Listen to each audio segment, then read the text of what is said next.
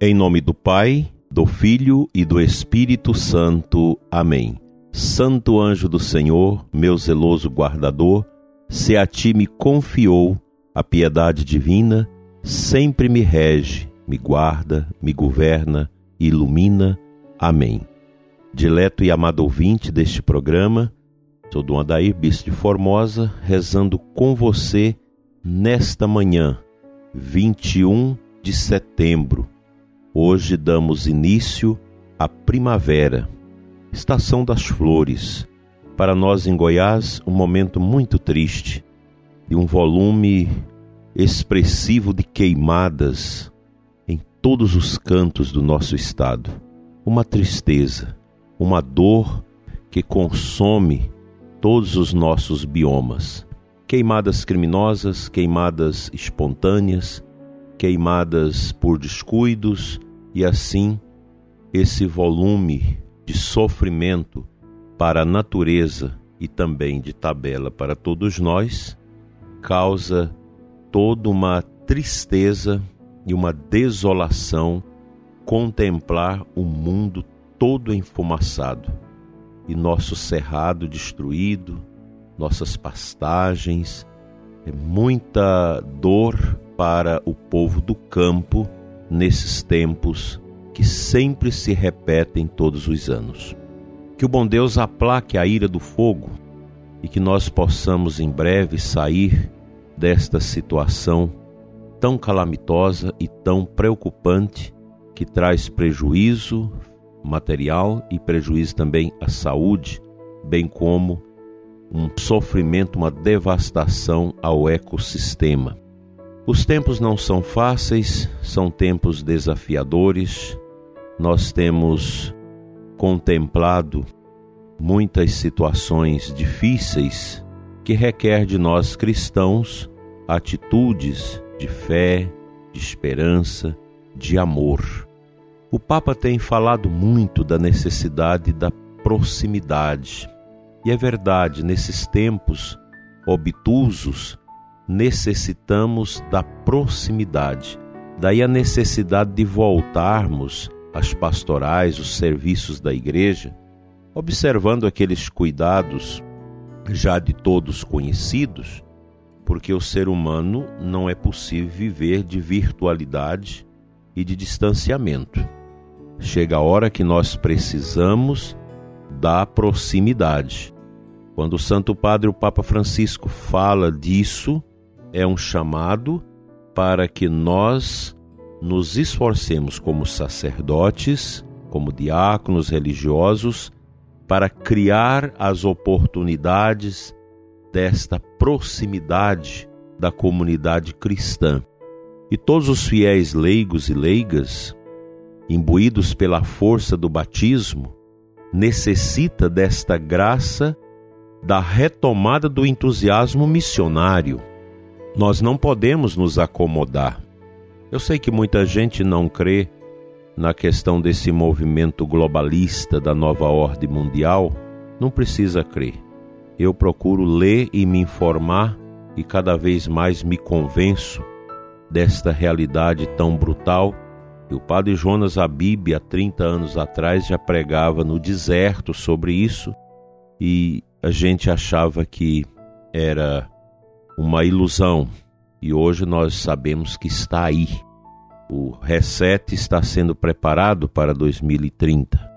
Exatamente esse movimento, ele tem uma força de merchandise, ele vai entrando na cabeça, na mente, na cultura, nas compreensões das pessoas de forma discreta e inconsciente. E as pessoas passam a reproduzir toda a mensagem desta nova ordem que tem por objetivo a destruição da família, isso nós estamos assistindo há muito tempo. A desconstrução da pessoa, levando as pessoas a uma espécie de desnorteamento existencial. As pessoas passam a viver como zumbis, uma centralidade no prazer e na pessoa humana, o descarte da vida, o aborto, a ideologia de gênero, todas essas mentalidades estão aí. E isso é pior do que a fumaça dos incêndios. E a fumaça ela vai passar, a chuva vem e a natureza com a sua força, com a sua sabedoria interna, obra da criação divina, vai se recompor. Mas os incidentes desta fumaça nociva e tóxica da nova ordem, do novo reset, e quer estabelecer o estado profundo, é muito perigoso. E nós estamos vendo e assistindo as pessoas perdendo o sentido da vida, o sentido do matrimônio, o sentido da família. Da fé nem se fala, porque hoje se trata da igreja nos ambientes acadêmicos de forma muito negativa, depreciativa, eu diria até com falta de embasamento científico, pois a partir do momento que você trabalha temas numa ótica de militância e de ideologia, ela perde o seu certificado científico. E é o que nós estamos vendo. E o pior é que essa mentalidade, ela passa a ser incorporada dentro também da igreja. Os grandes inimigos da igreja não estão fora dela não, estão dentro, os pseudos teólogos, gente descabeçada que acha que está descobrindo a cereja do bolo e que nós precisamos de uma igreja sem sacramento, sem adoração, uma igreja apenas humana, ecológica e social. Esse é um prisma que nós que temos fé, e eu alerto os sacerdotes, todos nós sacerdotes, nós precisamos ler mais sobre essas realidades e configurar o nosso coração cada vez mais no amor à palavra de Deus, à tradição da igreja e aos ensinamentos do magistério da igreja. E não vamos desprezar o sacrário, o rosário, o confessionário em nome destas arbitrariedades teóricas e militantes e quer fazer da igreja uma ONG, tantas vezes já contestada isso pelo Papa Francisco. A nossa igreja, ela é a epifania do mistério, e nós não podemos, como fiéis à igreja, à sua tradição, deixar que estas inclinações estranhas que vão se aglutinando em multidões queiram roubar a verdadeira igreja.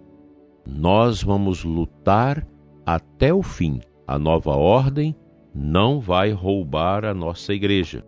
A nossa igreja é de Cristo, ela é deixada pelo Senhor, ela é necessária para a nossa salvação e nela nós queremos continuar a nossa caminhada de fé, vivendo as alegrias do reino que nosso Senhor Jesus Cristo deixou para nós. Coragem, sejamos como os grandes cruzados, como os cristeiros, que resistem a tudo aquilo que o mundo, que a perversidade pagã quer impor à vida da fé, à vida da igreja, à vida da família. Adiante, Deus nos acompanha com seu olhar de amor.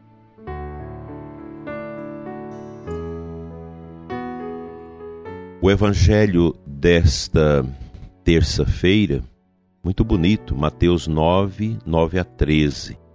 Nosso Senhor nos diz neste evangelho que aqueles que têm saúde não precisam de médico, mas sim os doentes. Aprendei, pois, o que significa: quero misericórdia e não sacrifício. De fato, eu não vim para chamar os justos, mas os pecadores. Este evangelho é para nós um convite do Senhor Jesus a sairmos da nossa inércia pastoral, catequética e evangelizadora. A humanidade está doente. Há a doença do coronavírus e há também a doença espiritual, que está exatamente no afastamento das almas de Deus. A alma precisa de Deus, nós precisamos nos alimentar de Deus. A nossa vida é tão frágil, tão tênue, passa tão rápido. E se nós fixarmos o nosso coração a tudo aquilo que a mídia, que não é cristã, a todo esse contexto cultural que também está desprovido de cristianismo, quer falar e quer impor, então nós vamos facilmente cair no paganismo. E o trabalho nosso como sacerdotes, como agentes do mistério, o trabalho da igreja, das suas pastorais, da sua evangelização, da sua catequese, é promover a fé, promover a adesão das, das almas a Cristo. Isso não tem preço, pois acolher nosso Senhor em nós é uma riqueza descomunal. É algo que esse mundo não explica. E por isso a revolta do mundo contra Cristo. Daí a necessidade nossa de romper com esses laços de morte, com esse circo que vai prendendo as pessoas, controlando as pessoas, e dizer: é hora de evangelizar, é hora de ir atrás das ovelhas extraviadas da casa de Israel. Não é hora de refluirmos, é hora de ir adiante. Vamos jogar fora todo esse egoísmo que a pandemia trouxe, porque nós já temos uma tendência ao egoísmo. E a pandemia facilmente ela vai criando esse dispositivo como motivação dentro de nós, a gente ficar isolado, não querer ver os outros, não querer ter contato social. E isso traz as doenças, traz a depressão, traz suicídio, traz o alcoolismo, traz o desespero e tantas outras enfermidades na esfera do comportamental que a gente precisa cuidar. E às vezes precisamos levar essas pessoas para um bom profissional de saúde mental, de saúde psicológica, para cuidar. É hora de olharmos para a estrada do Cristo, tomar a sua cruz e segui-lo nos diversos serviços da igreja, pastoral da criança, da pessoa idosa, Legião de Maria, apostolado da oração, pastoral familiar, equipes de Nossa Senhora, encontro de casais com Cristo, pastorais diversas da paróquia, pastoral social. É hora de retomar a catequese, a liturgia. Nós não podemos ser prisioneiros do vírus mas sermos libertados pela força do Espírito que rompe o vírus da inércia, o vírus do acomodamento, para sermos serviços de Cristo ao outro. Muitas pessoas precisam de nós. Vamos a campo enquanto é tempo.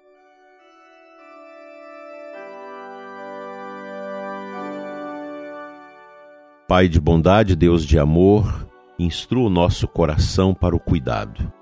Ajuda-nos, Senhor, a ir ao encontro daqueles que precisam de nós, dos que estão doentes e sofridos, os que estão esquecidos. Ajuda-nos, Senhor, a olhar para o outro com o olhar do teu filho Jesus, olhar de misericórdia, de compadecimento. Ensina-nos, Senhor, a abraçar os que estão sofridos, os pobres, os esquecidos, doentes, os idosos. Dai-nos um coração de apostolado para irmos ao encontro do outro que está tão sumido.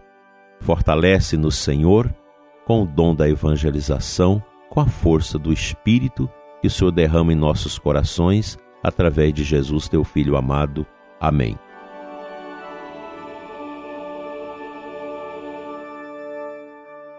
O bom Deus te abençoe e te guarde hoje sempre te dê a restauração da coragem, do dinamismo pastoral e te abençoe em nome do Pai, do Filho e do Espírito Santo. Amém. Uma feliz e abençoada terça-feira para você e sua família e até amanhã se Deus quiser.